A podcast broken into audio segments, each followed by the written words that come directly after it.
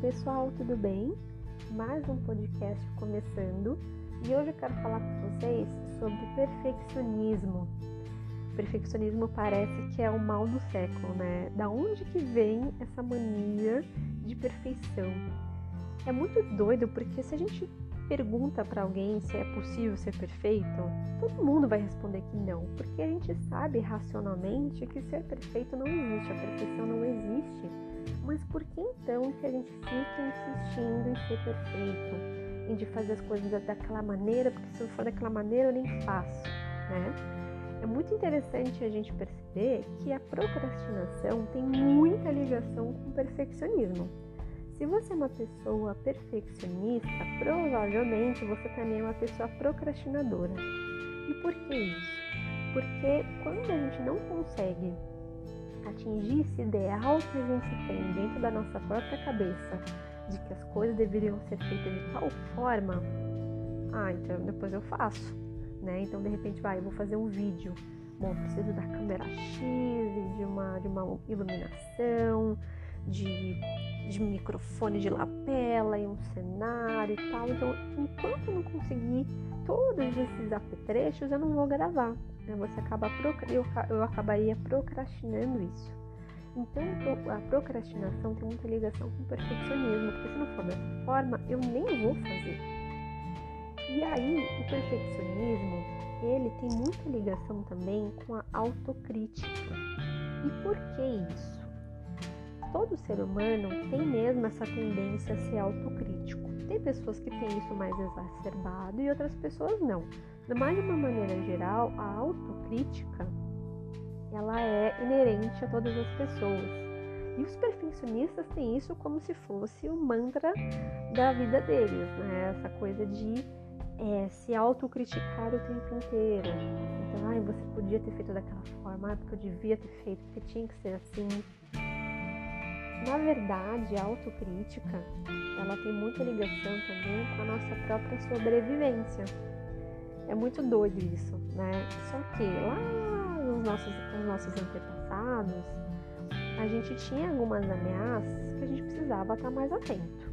Né? Então, a gente tinha predadores naturais né, no ambiente, gente precisava estar atentos a alguma a, a, a nosso, é, ao, ao redor da gente para a gente saber o que, a gente poderia fazer ou não. Hoje em dia a gente não tem esses predadores, né, que a gente tinha antigamente, mas o que, que a gente tem hoje? A gente tem o trabalho, as nossas relações, a gente precisa e quer ser aceito e validado por outras pessoas, porque nós somos seres sociáveis, nós somos seres que vivem em grupos. Então a autocrítica, ela vem pra gente se olhar, né, ver as coisas que a gente está fazendo e fazer da melhor forma, da forma que a gente acha, né, na nossa, no nossa, nosso imaginário, devia ser dessa forma, porque aí eu vou fazer certo e as pessoas vão continuar comigo, as pessoas vão me amar, as pessoas vão me validar, eu não vou perder o amor das pessoas. Porque ninguém quer fazer coisas de propósito para perder outras pessoas, para se afastar de outras pessoas, para distanciar. Então, hoje em dia, as nossas ameaças são diferentes de antigamente, mas a autocrítica ela está muito é, cristalizada na gente. E se você teve uma criação onde os seus pais eram pessoas muito exigentes, muito rígidas, muito críticas, ou que nada estava bom, ou que focava muito no negativo, sempre reclamando e focando nas coisas ruins, provavelmente você também internalizou é, essa parte de autocrítica muito forte com relação a você, com relação às coisas, com relação ao futuro, né?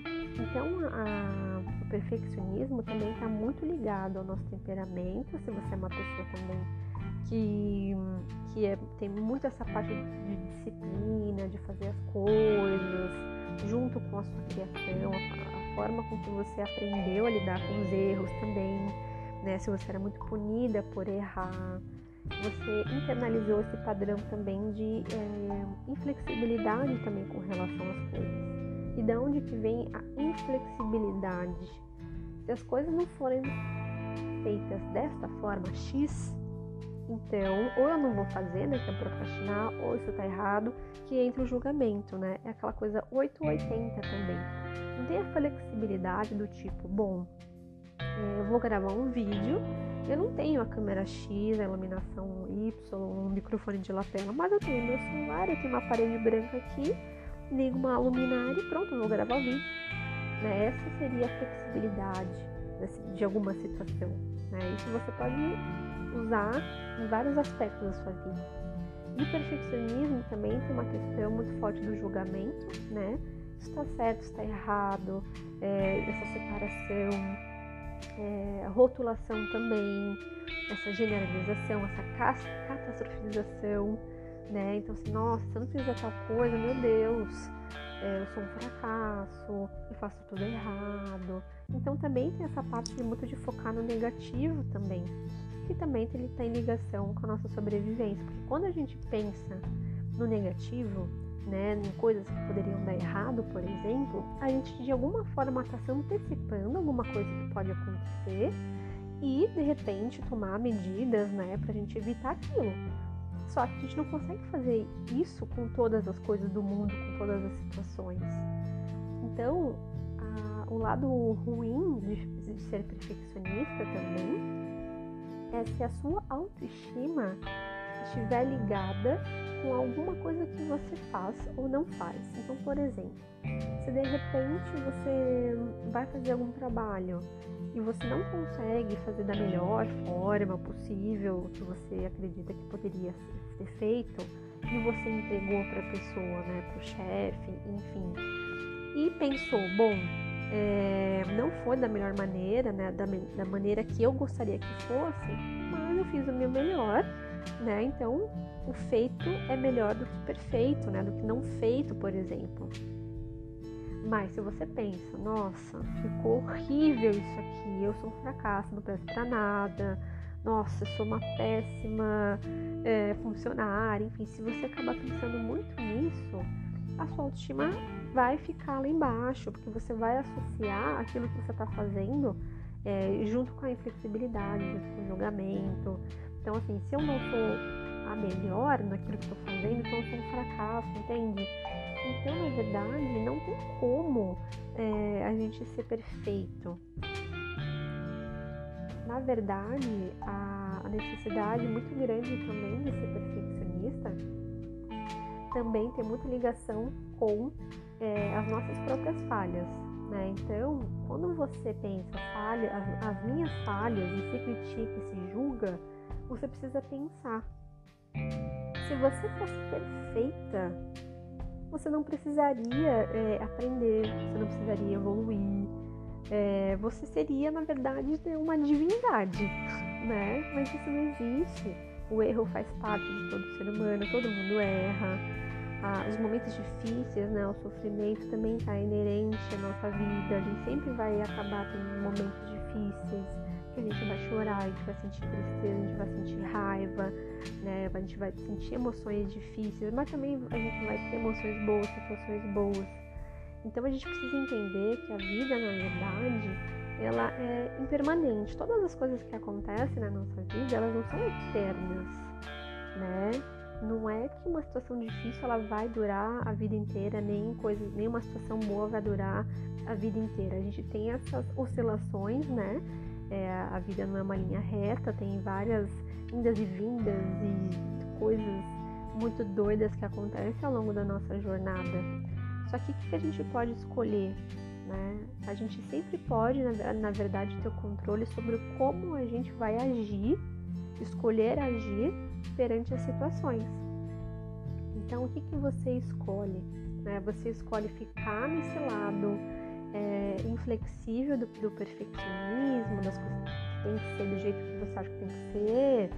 É, se não, não for para fazer da melhor forma possível, nem vou fazer, né? Ou você pode escolher o outro lado, que é, ok, tem essa situação aqui, eu posso fazer alguma coisa? Posso. Então, como eu posso fazer? Bom, quais recursos que eu tenho?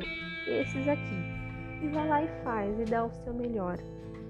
Não querendo ser a melhor de todas as pessoas, vai ser incrível, vai ser perfeito. Não foque no, no perfeito, porque ele na verdade não existe.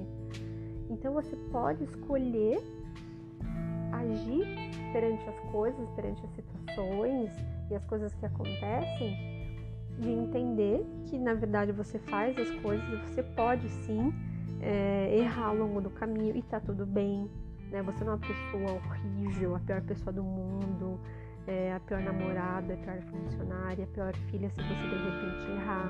Que você também não vai conseguir atingir é, essas altas expectativas, às vezes que é super surreal, né? Principalmente também porque quando a gente é perfeccionista, com a gente mesma, a gente também é com as outras pessoas, com os nossos relacionamentos, entendendo que nem você vai ser perfeita e nem as outras pessoas também vão ser perfeitas. Então, quando você entende isso, você acaba se tornando uma pessoa mais compassiva com você mesma e com as outras pessoas.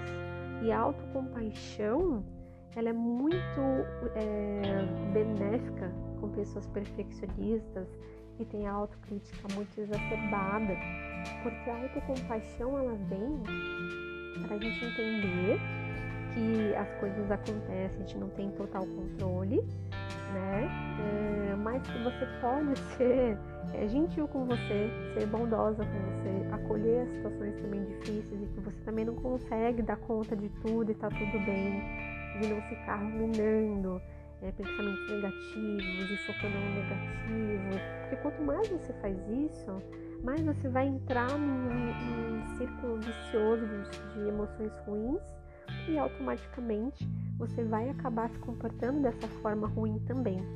Porque, na verdade, as situações que acontecem não são elas que geram sofrimento, não é a situação em si, é como a gente enxerga a situação, como a gente lida com essa situação. Então, se você é muito perfeccionista, muito inflexível e, e se critica muito, se cobra muito, você com certeza tem pensamentos muito negativos também com relação a você. E aí, se você pensa isso, você vai se sentir mal e aí você vai acabar se comportando de uma maneira de evitar também essa situação que te causa é, desconforto, porque ninguém quer é, sentir situações né, sentir emoções difíceis. Então você vai evitar algumas situações.